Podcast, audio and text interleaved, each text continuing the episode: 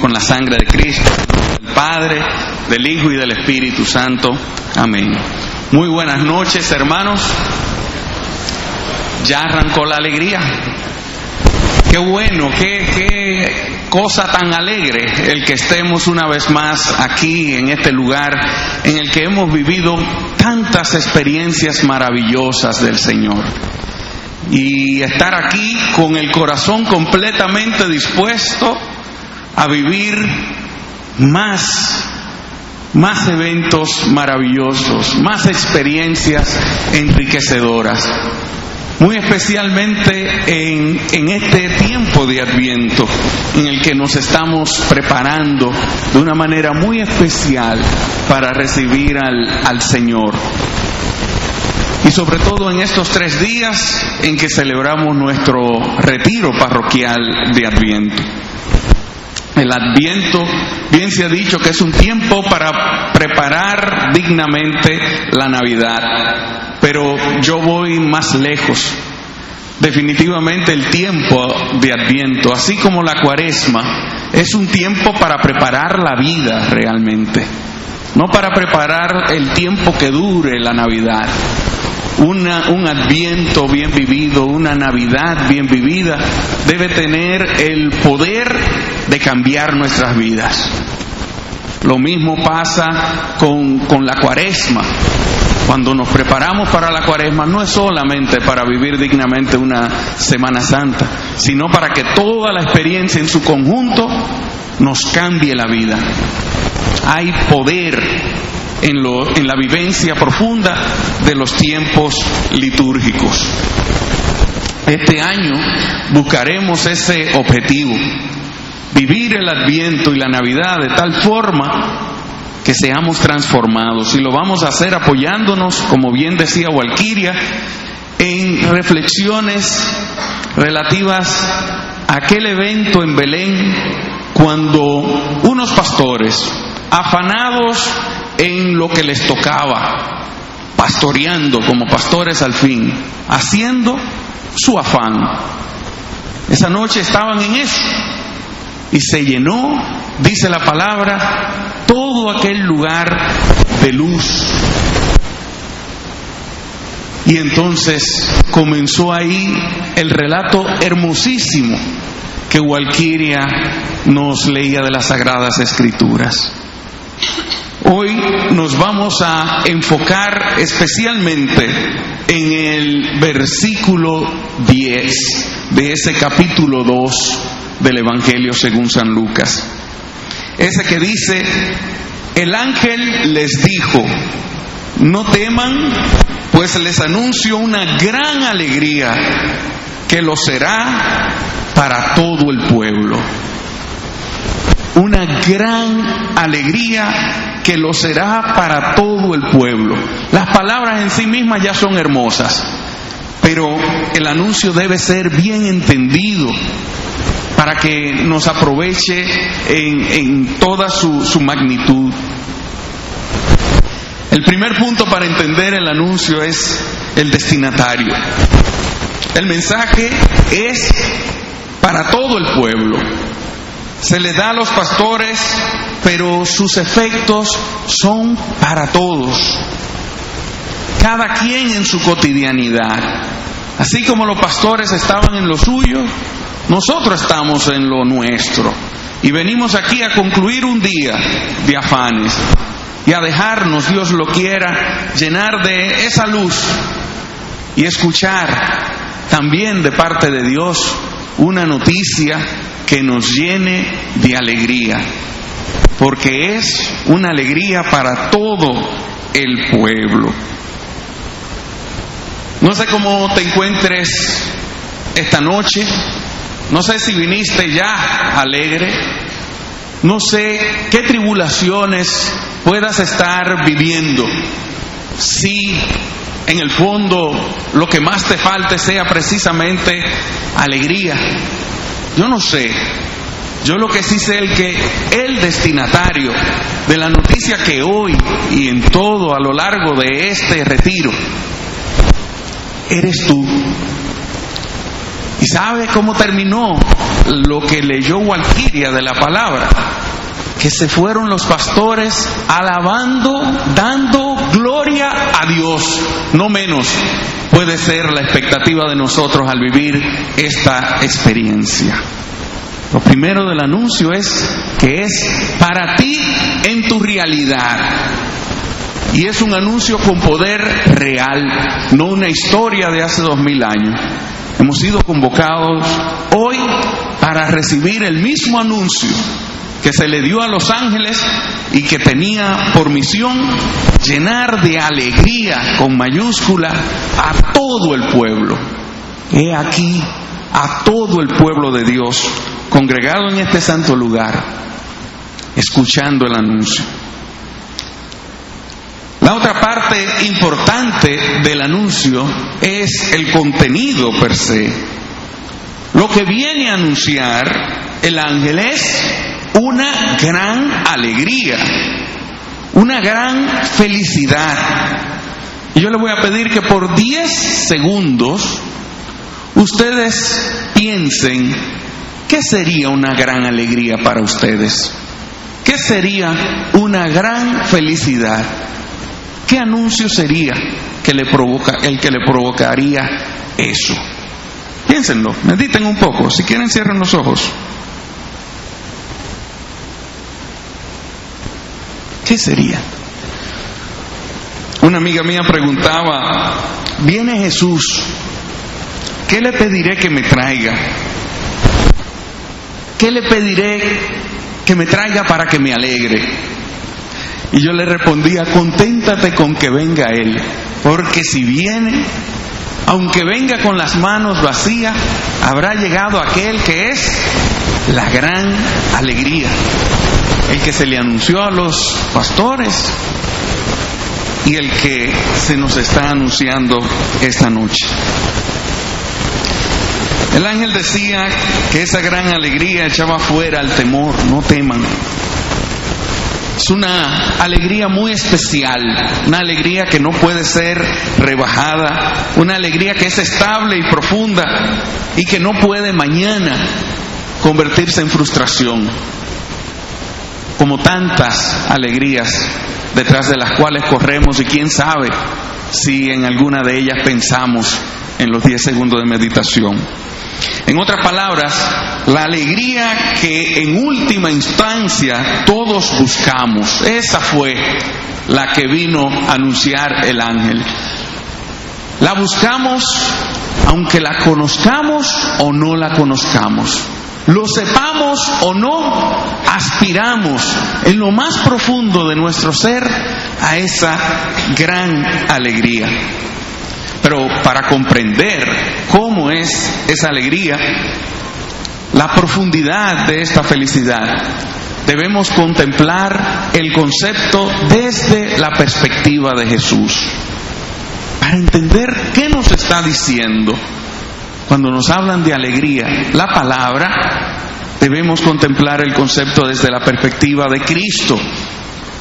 De hecho, Jesús, consciente de la necesidad de todos nosotros, la sed de esa gran alegría, comenzó su ministerio, su ministerio de predicación precisamente refiriéndose a la alegría, a la felicidad, a la bienaventuranza, dando como un bosquejo de qué felicidad era la que él traía, que es la que todos necesitamos, pero que posiblemente no lo sabemos.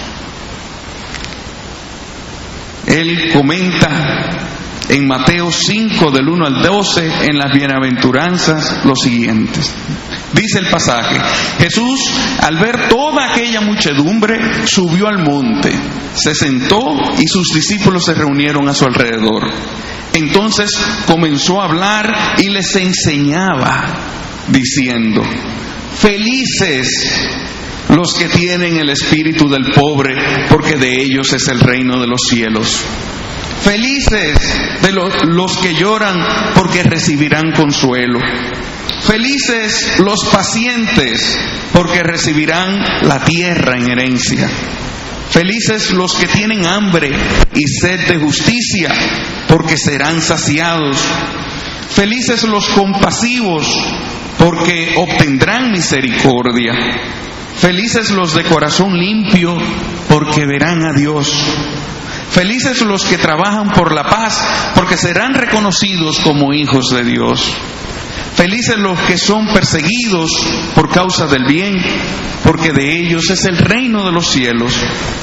Felices ustedes cuando por causa mía los insulten, los persigan y les levanten toda clase de calumnias. Alégrense y muéstrense contentos, porque será grande la recompensa que recibirán en el cielo. Pues bien saben que así persiguieron a los profetas que vivieron antes de ustedes. Yo no sé cuántas de estas cosas estuvo en la mente de ustedes cuando en 10 minutos, en 10 segundos, pensaron cuál sería su gran alegría. ¿A quién se le ocurre? Felices los que lloran, los que sufren, felices los perseguidos, Ciertamente, la alegría que nos trae el Señor es una alegría para todo el pueblo, como decía el ángel a los pastores, incluyendo especialmente a los pobres, a los que lloran, a los perseguidos, a los pacientes. Las bienaventuranzas no son simplemente un mensaje escatológico, un mensaje que se refiere al fin de los tiempos. Como felices los que están llorando porque al final van a, sonreír, se les va a quitar la pena. Felices los de limpio de corazón porque verán al final a Dios.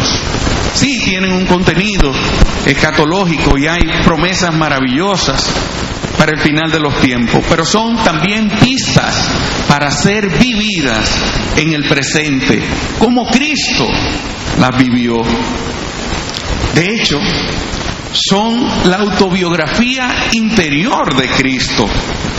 Si nosotros echamos para atrás y revisamos las bienaventuranzas y vemos quién es el pobre, quién es el perseguido, ¿Quién es el de corazón limpio?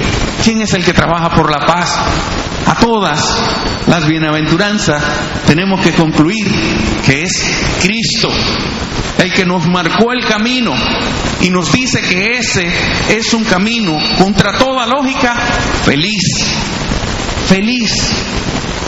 Cristo no lo esperó para el final de los tiempos, lo vivió vivió esa felicidad especial, diferente a la que da el mundo. La vivió en sus días para que nosotros pudiéramos vivirla también en los nuestros. Por eso escandalizan las bienaventuranzas. La felicidad como es propuesta en las bienaventuranzas puede escandalizar. ¿Quién podría ser feliz? con corazón de pobre, con espíritu de pobre. ¿Realmente es posible? Y hay quien toma posturas frente a, esa, a esos planteamientos del Señor. Y yo pongo ejemplos de posturas frente al discurso de Cristo, dos, de no cristianos para que no esté viciado. Pienso en, en Gandhi, Mahatma Gandhi,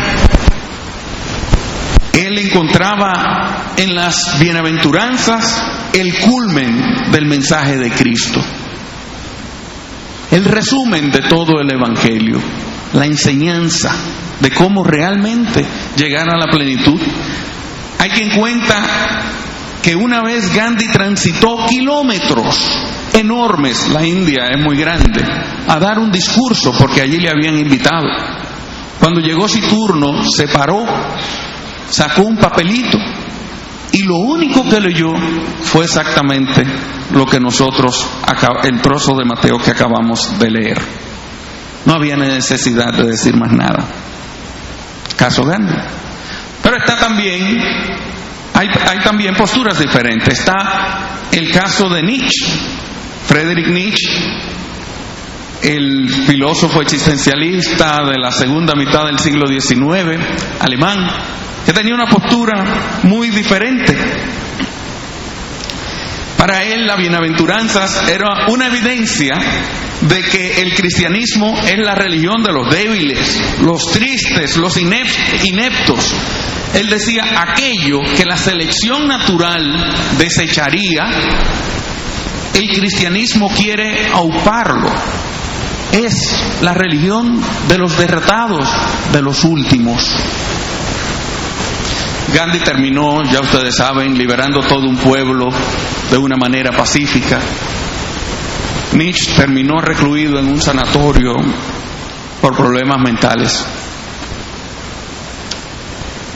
Quizás hace falta ver las bienaventuranzas más bien desde la perspectiva de Gandhi, desde la perspectiva de Cristo mismo como la vivió. Nietzsche se equivocaba.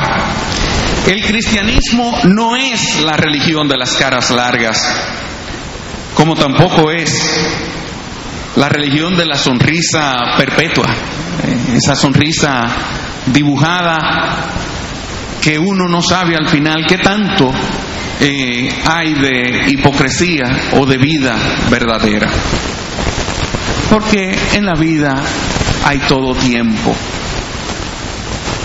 Recuerdo la historia de un señor que va a un psicólogo y le dice, haga algo conmigo, sufro, sufro demasiado, estoy deprimido, necesito alegría. Y el terapeuta, el psicólogo le dijo, sencillo, usted lo que necesita es disiparse. Mire, vaya al payaso, al, show del payaso que está esta semana en el pueblo, que quienes lo han visto me dicen que es maravilloso. Ría, alégrese, olvídese de todo y sonría. ¿Cómo sonríe ese payaso? Él le dice, no, mi problema es más grave, es que el payaso soy yo. Yo soy el que está dando el show. Estoy roto por dentro. Qué pena cuando la alegría es así, la alegría de las caras felices. Hay personas que no le toleran al cristiano sufrir. Ven al cristiano triste y no, lo toleran. ¿Por qué? La función del, del payaso, de la sonrisa perfecta, parece que se asocia a la felicidad perpetua del, del seguidor de Cristo. Pues no, la felicidad va más allá, la que ofrece el Señor de los estados de ánimo propio de todo el que está vivo.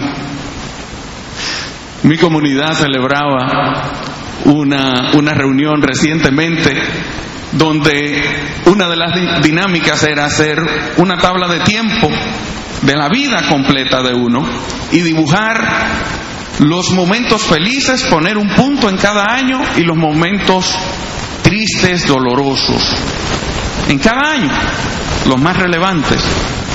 ¿Qué creen? ¿Que hubo alguna de las gráficas que fue una línea recta hacia arriba donde todo fue alegría? Imposible. Tenía exactamente el diagrama de todos la forma de un electrocardiograma. Bendito Dios, de un electrocardiograma cuando el paciente está vivo, porque cuando el paciente está muerto, ese sí es una línea derechita. Qué bueno que teníamos todos en la hoja la forma de un electrocardiograma de alguien vivo. El cristianismo no es la, religión de las caras siempre sonrientes. Es la religión de los corazones llenos. Eso sí, llenos de vida, llenos de Cristo, que es la vida, y dispuestos a vaciarse de todo lo demás, de todo lo que no sea Cristo. Para el mundo resulta incompatible la felicidad con el sufrimiento. Y hasta cierto punto eh, razonable, hasta que conocemos la plenitud de la vida que se ha revelado en Jesucristo, en nuestro Señor, hombre de dolores. El que no conoce a Cristo entiende la felicidad como ese mundillo perfecto que ha creado con sus planes. Y dice, en el momento en que este mundillo esté tal cual lo he diseñado, seré feliz. Y no estoy criticando los planes, ay de nosotros si no hiciéramos planes, cuando digo mundillo. Pero cuando digo mundillo, lo digo en diminutivo, porque como dice el capítulo 55 del profeta Isaías, así como el cielo supera la tierra, así tan alto como está el cielo sobre la tierra, así superan los planes de Dios a los planes del hombre. El hombre propone, Dios dispone. Hay un cambio de perspectiva que debe darse en nosotros para no terminar frustrados en la alegría, fruto del mundillo que nosotros mismos nos hemos creado, donde nada puede faltar. Y ese cambio, ese, ese cambio de perspectiva que debe ocurrir es caer en la cuenta de que nosotros no somos el centro, que el centro es Cristo, el centro es Dios. Hay quienes tienen al Señor como si fuera un bufón que tiene que estar a su alrededor dando vueltas como alguien que le sirve a Él, dándole todo cuanto le pide y tratando que ese mundillo que se ha diseñado no se quiebre por ningún lado. Y no, el centro es Cristo y nosotros alrededor de Él, haciendo que se cumplan esos planes de Él que superan los nuestros como el cielo a la tierra. En ese afán, en esa actividad, oh sorpresa, vamos a encontrar la realización más plena, la alegría que todos estamos buscando en el fondo, aunque sea de modo equivocado, pero que realmente necesitamos. Y yo no lo digo por teoría, lo digo porque porque tengo una vida y, tengo un testimonio, varios, en los que eh, a, pesar de caminar con el Señor, no, han sido momentos alegres algunos de los días de, de mi vida. Y hago un, un relato un poco jocoso, pero que para mí era muy importante. ¿Para quién no es importante su boda? El día de su boda. Hablando de alegría, muy difícil no encontrar una boda alegre. Es como algo tan hermoso. Lo usa la palabra como para eh, ejemplificar ese culmen de la alegría cuando la iglesia se encuentre con, con el, el Señor. Pues bien, mi boda tenía que ser muy alegre y fue hermosamente preparada por mi suegra, mi esposa, bueno, sé, todo el mundo se empeñó en hacer algo muy hermoso al aire libre. Al aire libre. Pero no temí en ningún momento porque yo era amigo del Señor. Y yo, que soy malo, como dice él, ustedes que son malos saben dar cosas buenas, y yo que soy malo, si tuviera la oportunidad de parar la lluvia el día que un amigo mío se casa para que no se le dañe su fiesta, lo haría. Imagínate el Señor, ¿cómo no lo va a hacer? Yo no voy a ser más bueno que Él. Tres de la tarde, la boda iba a ser en la noche, ¿verdad? Tres de la tarde, parecían las siete de la noche. No había caído la primera gota, pero yo nunca había visto unas nubes tan negras. Y yo no temía.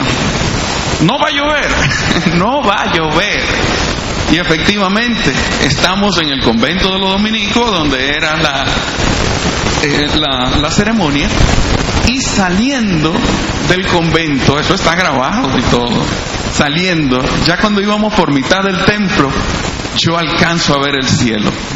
Efectivamente, la luna brillaba y alrededor de ella unas cuantas estrellas. Y se ve claro cuando le digo así, como a Erika, te lo dije, no va a llover. Llegamos a la recepción. Allí donde era la boda al aire libre. Alcanzó mi suegro a hacer un brindis clásico que se hace en Colombia. Eric y yo empezábamos a bailar la primera pieza y se rajó el aguacero más grosero que ustedes se puedan imaginar. Yo no he visto llover así ni cuando Noel y Olga. Era una cosa impresionante. Fue algo terrible para lo que eran los planes iniciales. Gracias a Dios había un salón contiguo ahí, sin nada de decoración, porque ¿para qué? Si la fiesta iba a ser afuera, eh, en Casa de España. Y ahí hubo que ubicarse, sin decoración, sin los manteles que se alquilaron, sin toda la, la, eh, eh, que habían puesto y que sí, que lo hacía ver todo muy bonito. Y ahí fue la fiesta. Señores, qué boda más hermosa la que yo tuve, la que tuvimos. Y todo el que fue y todo el que nos hacía los comentarios decía cuánto se gozó. El poco espacio nos llevó a estar con un poco más de intimidad. Se tocó música hasta no sé qué hora. Solo mi suegra lloró un poquito por ahí porque ella había puesto tanto también de ilusión, pero al final igual alegre alegre, los planes no habían salido exactamente igual como, como nosotros lo habíamos hecho, pero el festejado de la boda, creíamos inicialmente que éramos nosotros, el centro. El festejado de la boda era Dios también, como lo debe ser en todas nuestras actividades en la vida. Y allí donde Dios es el centro, pues puede caer el chubasco más grande y la alegría no se va, no se agota, la vivimos a plenitud. Jesús fue el festejado, nosotros gozamos con Él. Otro caso reciente, mi sabático. Ay, pero antes voy a contar algo de la boda. Señores, se había olvidado ponerle a los, eh, ¿cómo se llama? Donde se pone candelabros. Se le había olvidado ponerle unos platillos abajo para evitar que la, que la cera dañara unos manteles que se usaban por primera vez. Eran alquilados, pero el, el que lo confeccionó lo usaba por primera vez y eran carísimos no se dañó ninguno. El agua apagó todas las velas y, nos enteramos de la deuda que hubiera sido si todo hubiera salido exactamente como nosotros lo planeamos. Entonces fue ganar por todos los sitios por todos los sitios. Y ahora les hablo de mi sabático. Hay muchos conocerán la historia. Después de 17 años trabajando en una compañía bastante demandante, dando todo de mí, eh, entendí que era tiempo de emprender vuelo hacia un proyecto propio. Y así lo planifiqué con bastante responsabilidad y tiempo hasta tener los ahorros necesarios para dar ese salto y planeé mi sabático, porque yo no iba a salir de aguantar la pela que aguantaba para irme inmediatamente a un proyecto a seguir cogiendo pela. Yo dije, no, yo voy a aprovechar, yo voy a tener por lo menos seis meses o un año, no sé, para yo leer esa biblioteca de libros que tengo ahí que no, no tengo tiempo para leer, para yo escribir, que también me gusta, para yo trabajar en la iglesia, para yo hacer... Y dentro de las cosas, se me ocurrió un viaje a Tierra Santa también, para en ese tiempo sabático yo aprovechar y con Monseñor, que estuvo de acuerdo, y ir con todo un grupo de la parroquia a, a Egipto, Jordania, Israel y Roma. Todo estaba tan perfecto. Fue tan hermosa mi salida de la compañía, donde recibí tanta gratitud. Fue una fiesta tan linda. Y comencé lo que habría de ser una época dorada de mi vida, de descanso. Pero así como yo quería un tiempo para aprovecharlo, yo para mis planes, así el Señor dijo, yo no te voy a tener a ti tampoco disponible eh, con mucha frecuencia, así como tú estás libre. Yo también quiero hacer cosas en ti. Y ahí fue cuando el mundillo mío empezó a cambiar un poco. Lo primero es que lo que eh, había, parte de lo que había ahorrado para mi nuevo proyecto, ¿saben qué? Se perdió en una financiera que quebró. Golpe duro. Para mí, para mi esposa, para mi familia. Gracias a Dios no lo era todo, pero fue un golpe. Ahí comenzó a andar un poco chueco el sabático de cómo lo había planeado. Hablando con una hermana por teléfono, le decía, adelante hombre, gracias a Dios no se trató de enfermedad, no se trató de muerte, no se trató de nada así. Dinero, eso se recupera. Uy, caramba, ¿qué dije? A la semana se cayó, tuvo un accidente mi suegra. Quizá una de las personas en el quizás más queridas por mí y obviamente eh, con un papel fundamental en nuestra familia.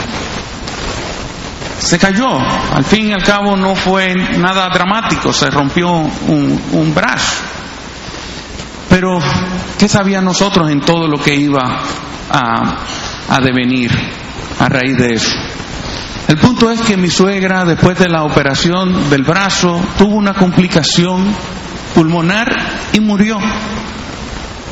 Murió una semana antes de mi supuesto viaje a Tierra Santa, en el que también había puesto tanta ilusión.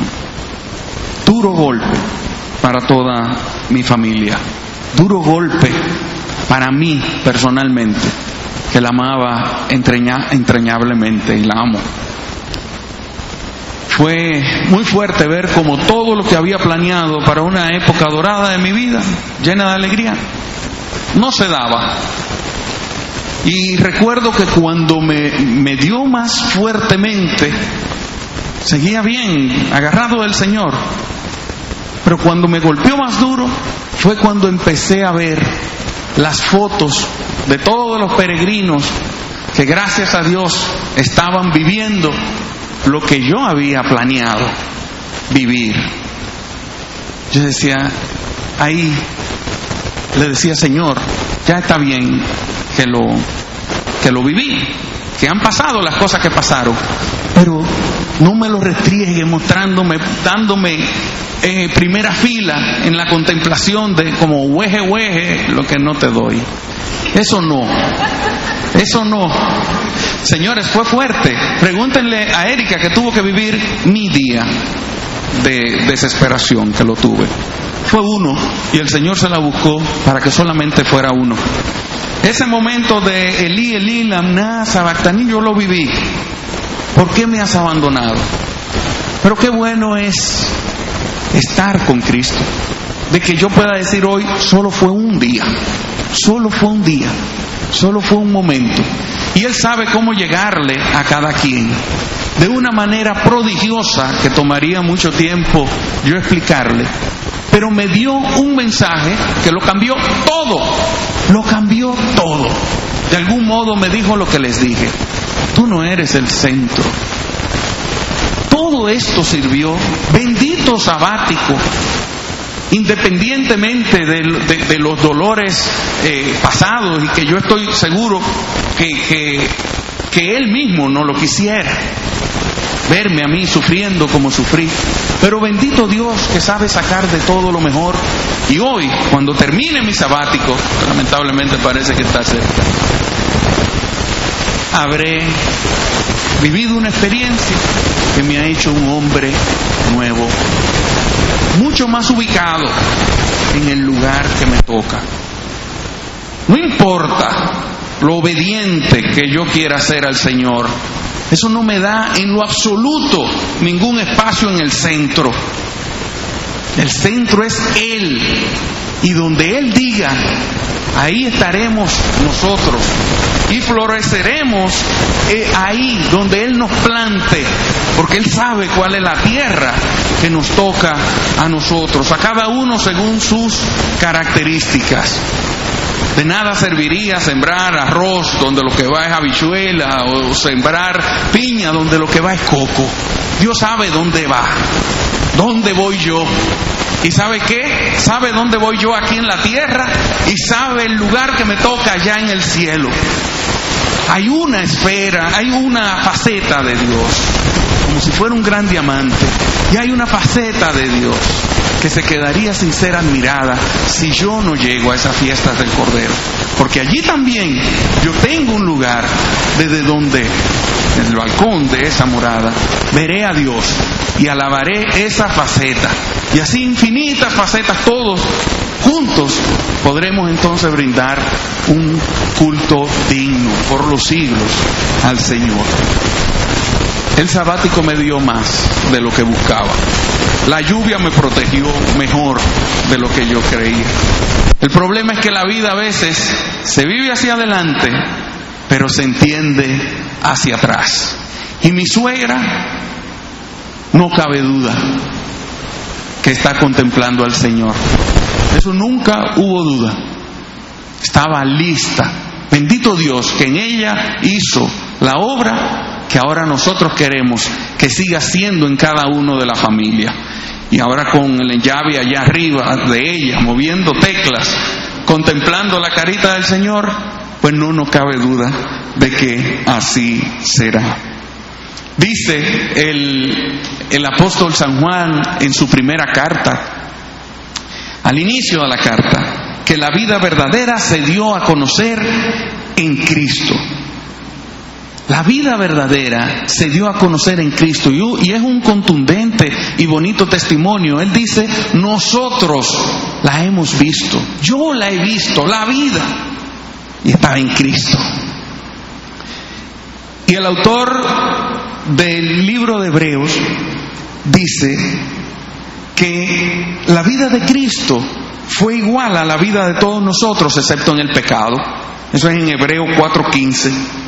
Dice que conoce de nuestras flaquezas porque fue probado en todo como nosotros.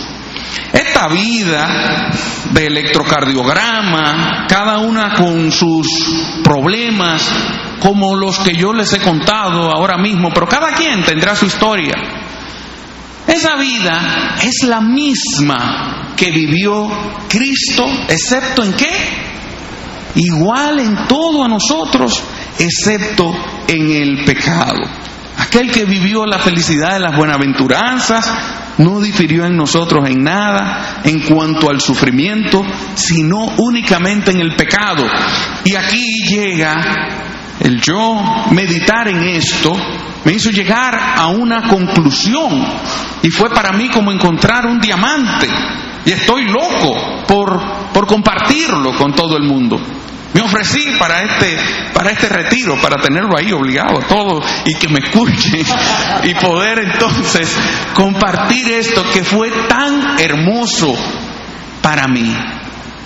Lo opuesto, lo que hace una vida desafortunada, lo opuesto a la alegría, a la felicidad, a la realización plena, no es el sufrimiento. Quizás si lo buscáramos en un diccionario diría que lo contrario a la alegría es el sufrimiento. Yo descubrí que no, que si mi vida es exactamente igual a la de Cristo, excepto en el pecado, entonces lo opuesto a la vida plena a la que se refería San Juan no es el sufrimiento, sino el pecado. El pecado, eso que menciona Hebreos, que dice que era en lo único que Cristo no era igual a nosotros. Pero entonces el gozo, ¿de dónde viene? Si el sufrimiento no es lo que quita la, la alegría, ¿de dónde viene nuestro gozo? ¿Viene del sufrimiento eh, per se? Imposible. No es que ahora estamos hablando aquí de unos masoquistas que les gusta. Ay, qué bueno, me llegó un sufrimiento. me llegó una prueba. Definitivamente no, no es de ahí que surge el gozo, no se trata de gozarnos en el hecho de sufrir, seamos masoquistas o que Dios sea sádico. El mal y el sufrimiento son un misterio, algo no querido en sí mismo, ni por nosotros ni por Cristo. Recuerden aquel momento en el Getsemaní, cuando él mismo, y lo recordaba Monseñor hoy en su homilía, decía, Padre, si tú puedes hacer pasar este cáliz, que pase. No quería, tenía temor de muerte, dicen pero que no se haga mi voluntad, sino la tuya. El sufrimiento no es algo deseado, pero es algo que acontece y seguirá aconteciendo hasta que la creación entera sea restaurada. San Pablo dice que la creación completa gime con dolores de parto mientras espera su liberación. Imaginen entonces qué gran alegría es la que traía el ángel a los pastores. Si toda la creación está gimiendo como con dolores de parto, necesitando ser liberada, salvada, y la noticia era que le estaba llegando el, el Salvador. Hay quien dice, me hacía un cuento hace poco, una, o un comentario, una persona me decía, no, pero yo no estoy de acuerdo con el sufrimiento, yo creo que, que Dios se equivocó. Yo hubiera sido Dios, yo hago el mundo diferente, sin tener que estar pasando por todas esas imperfecciones. Yo, el universo no lo hubiera hecho así. Y yo le decía, ¿tú ves ese jarrón que está encima de la mesa? Y ella me decía, pero ahí no hay ningún jarrón. Digo yo, exacto, y no puedes opinar de él. No puedes hacer ningún juicio con respecto a lo que no existe. Este es el mundo que existe y es como es. Y la palabra nos dice que le pareció bien. Y aquí, a pesar de lo que nosotros podamos haberlo dañado, hay una esperanza, hay un camino y hay un Salvador. Y aquí nosotros venceremos abrazar la vida verdadera como es, con sus lados dulces y con sus cruces, nos hace invencibles.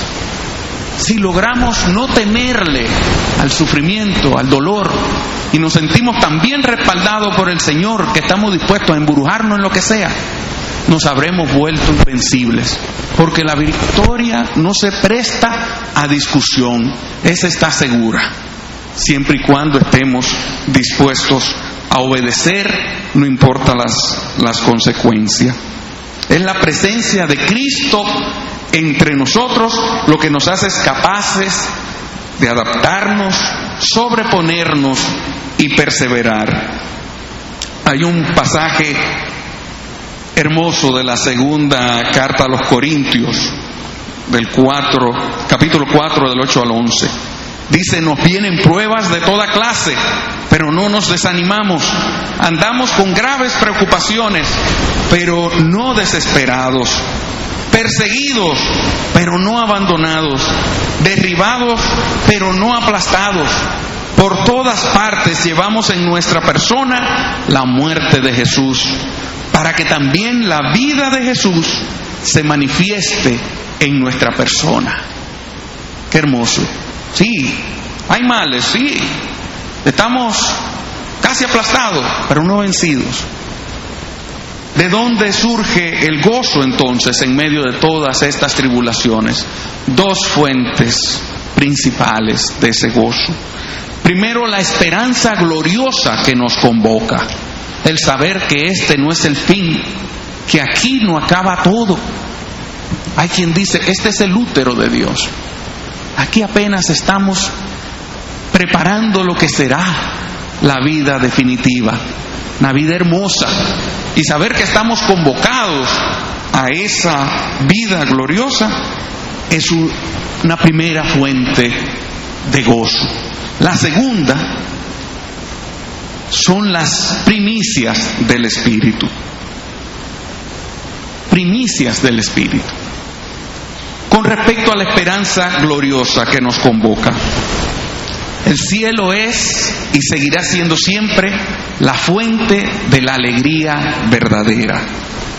Mientras estemos aquí, lo es en esperanza. Cuando estemos allá, lo será ya en plenitud.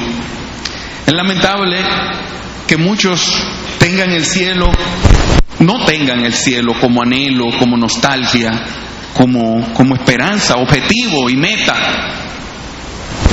Si el cielo es nuestra patria, somos ciudadanos del cielo, dice Filipenses 3:20. Y yo pienso en esos dominicanos en Nueva York que trabajan 20, 25 años para hacer un dinerito. ¿Para, para dónde? Para ir para mi sitio y vivir allá de donde yo soy tranquilo. Recuerdo también una vez que allá andaba yo en un tour con mi esposa visitando muchos países junto con, con otro grupo de personas de distintos países y hablábamos de, después de haber visto tantas maravillas y decíamos, ok, ¿dónde te gustaría a ti vivir si tuviera todo el dinero del mundo y escoger de todos los destinos que hemos visto? ¿Y saben lo que dijo todo el mundo?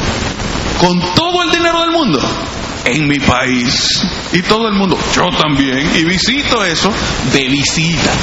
Pero yo quiero mi sitio. Nuestro sitio es el cielo.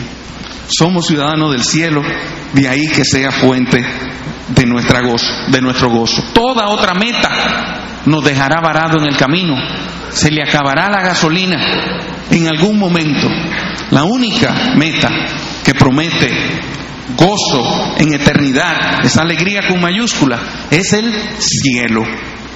Sería penoso que nuestra vida sea igual a la de Cristo solo en la parte temporal de esta vida, en la parte de la muerte con Cristo y no en la eternidad que del trocito que leímos solamente sea cierto una parte del versículo 10, el que dice, por todas partes llevamos en nuestra persona la muerte de Jesús. Pero dejáramos fuera la que dice, para que también la vida de Jesús se manifieste en nuestra persona. San Pablo dice que si no vamos a resucitar, entonces van a nuestra fe y un cristiano sería lo más desafortunado. ¿Saben qué? Mi suegra era muy querida no solo por mí, obviamente, por Erika y sobre todo por los niños. Yo estoy a punto de creer que mi suegra, su abuela, era lo más querido por María Amelia, mi niña. Amada, no se merecía menos. Y ella decía en medio del funeral, estamos tristes pero estamos alegres. Ella vivió el funeral de la manera que yo nunca lo hubiese imaginado. Tenía una fe firme, una esperanza clarísima, clarísima. Estamos alegres porque ahora está con Dios. Y me decía buscando confirmación, papi, entonces quiere decir que ella ahora está viéndole la cara a Dios? Yo le decía sí, y me decía ella, qué cheposa, qué cheposa. Qué, qué fácil entienden los niños. Volver a ser como niños para ilusionarnos con la verdad. No solo con los mitos se entusiasma un niño, se entusiasma con la verdad cuando la, la, entiende a profundidad. ¿Cuánto cuesta a las parejas entender que son una sola carne? Como dijo Cristo. Qué fácil se le hace a un niño. Es una verdad que se le hace vida en cada una de sus células.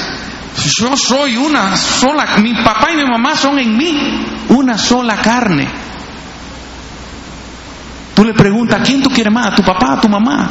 ¿Con quién tú te irías si se separan?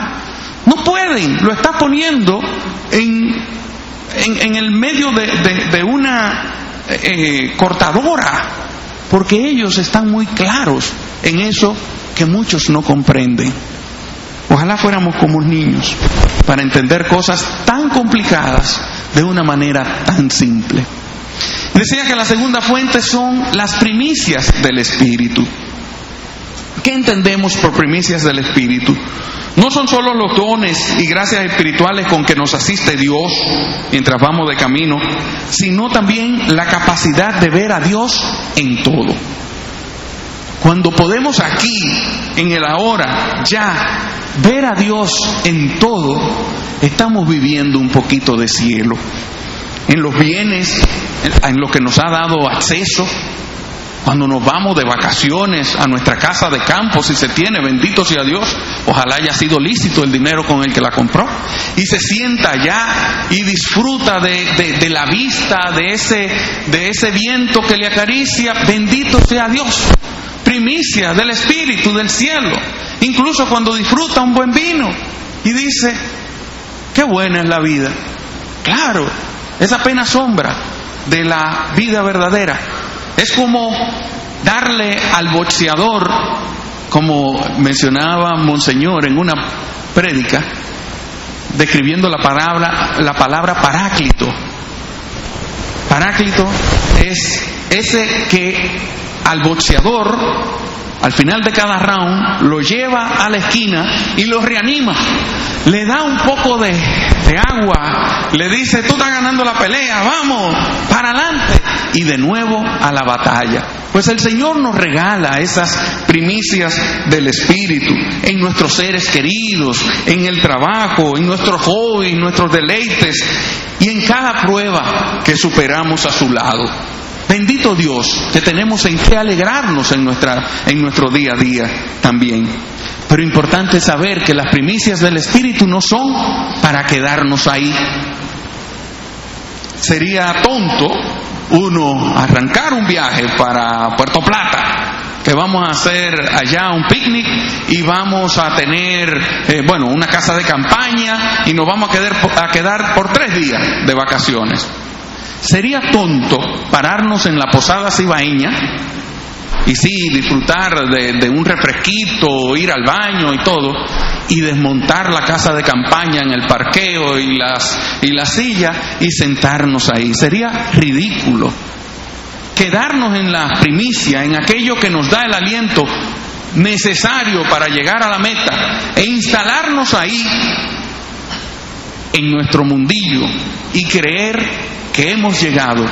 Qué tonto, qué pobre que playa más fea el parqueo de la Posada Cibaeña. Definitivamente no es el lugar, la meta está más hacia allá.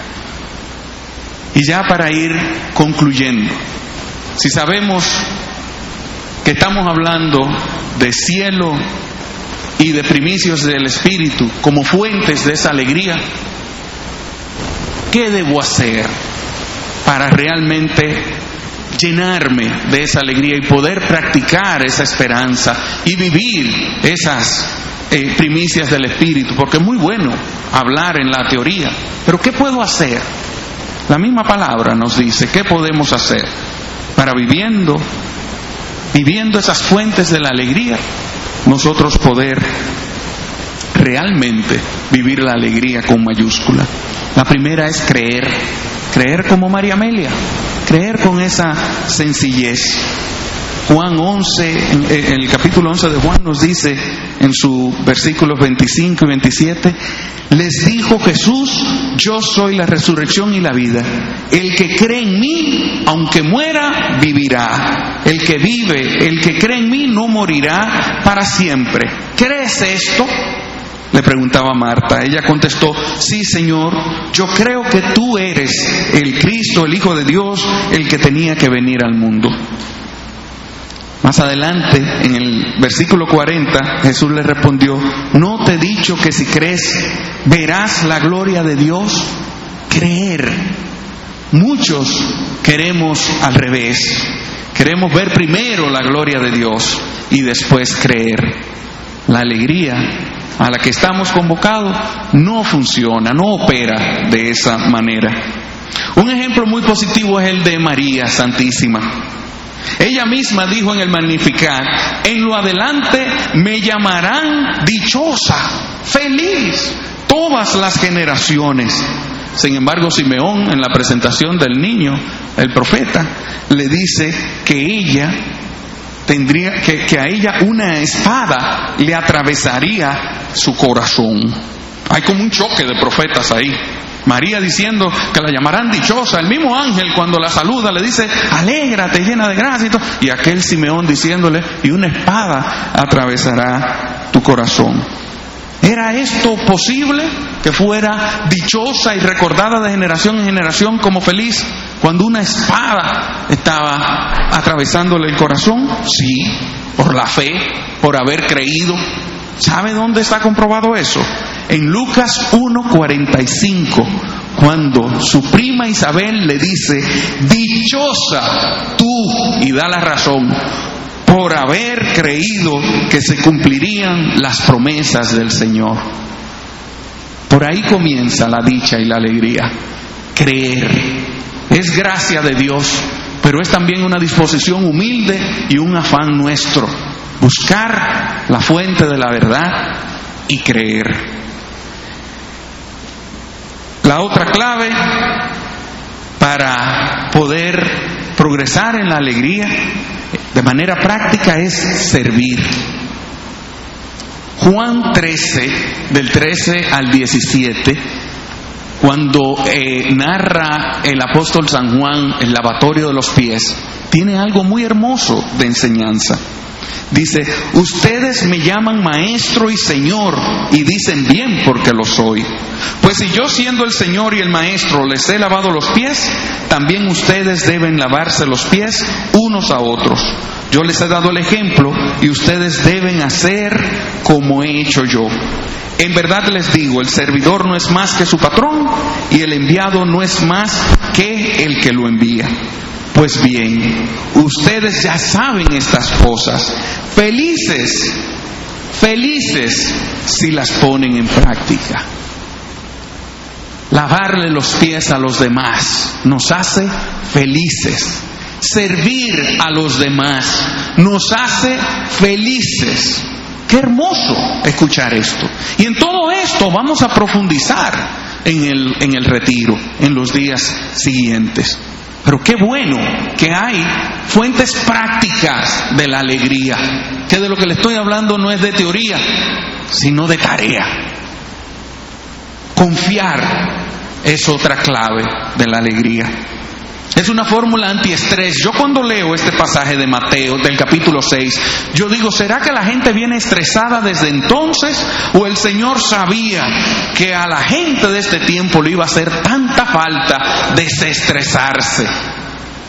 ¿Cuánta alegría quita el estrés?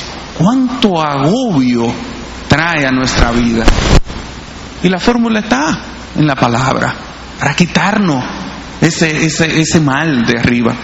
Mateo 6, del 25 al 34 dice, por eso yo les digo, no anden preocupados por su vida con problemas de alimentos, ni por su cuerpo con problemas de ropa.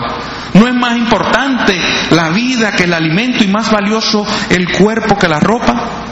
Fíjense en las aves del cielo, no siembran ni cosechan, no guardan alimentos en graneros.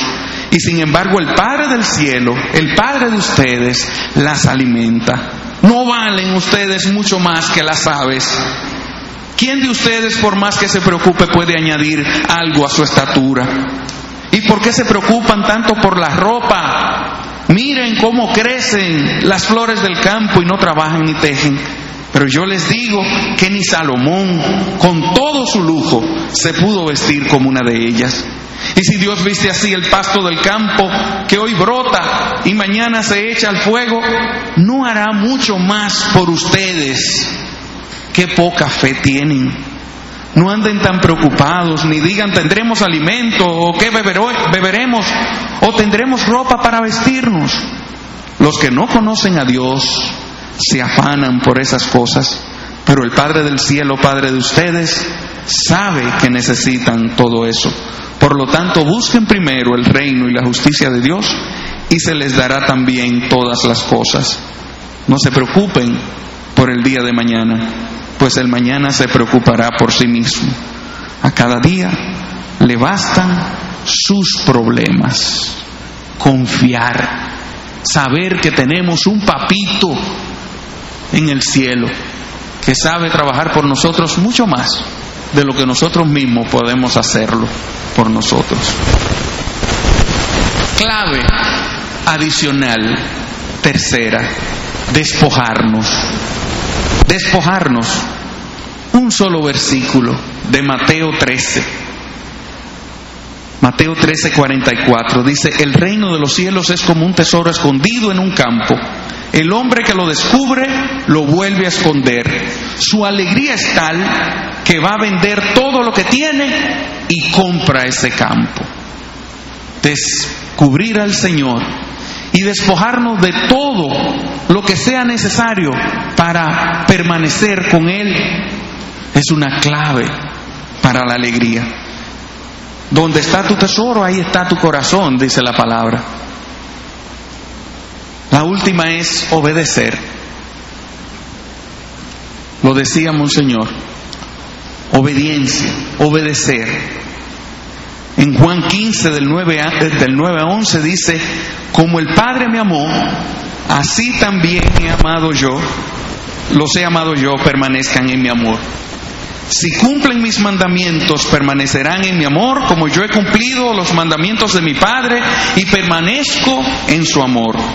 Les he dicho todas estas cosas para que mi alegría esté en ustedes y su alegría sea completa. Esto es palabra de Dios.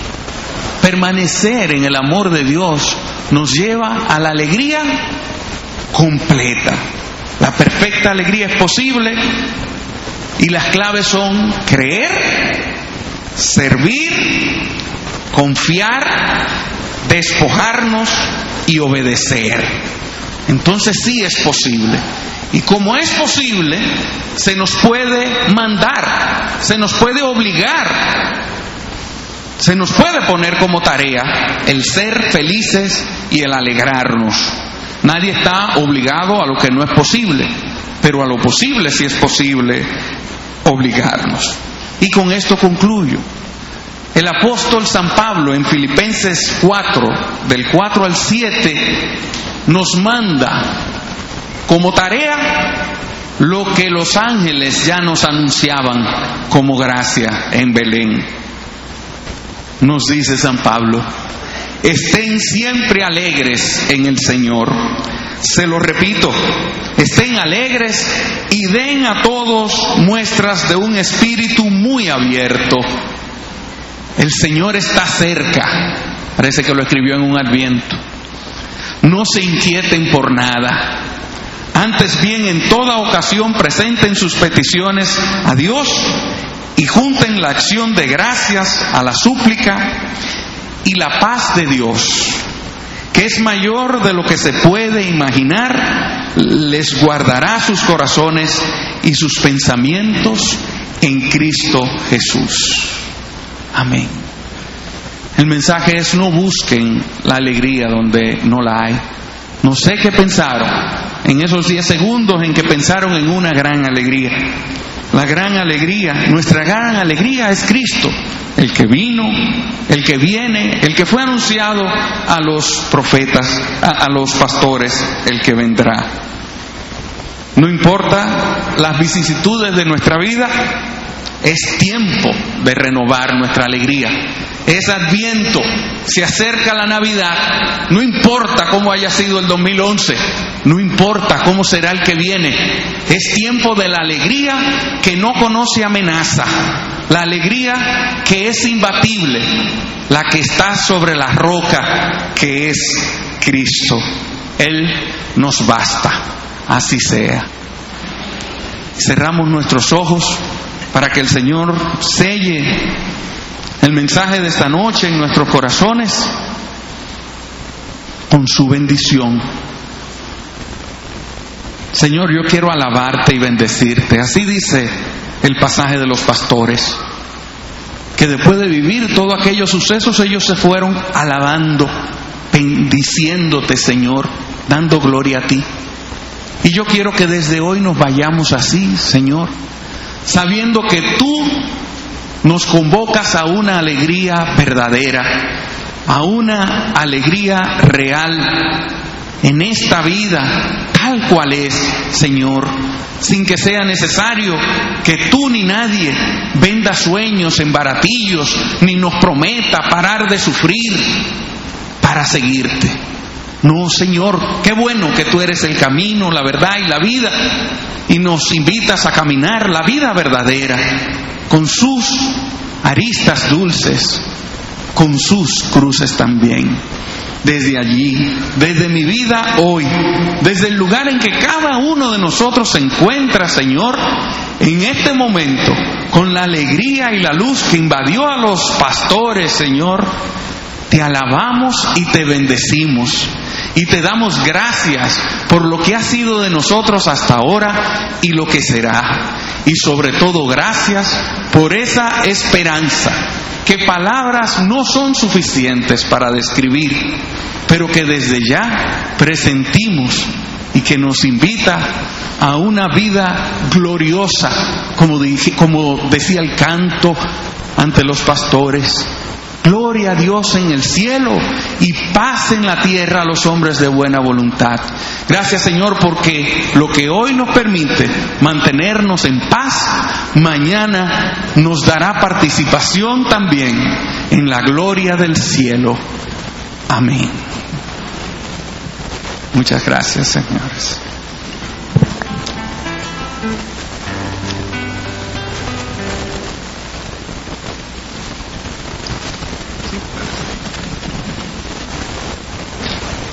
Tenemos que dar gracias a Dios por este mensaje. Yo me identifiqué mucho con él porque cada uno de nosotros pasó su año. El año litúrgico comenzó en el Adviento pasado. Y a mí me tocó vivir un momento de alegría en medio del dolor. 24 de diciembre en la noche, mi madre partió también.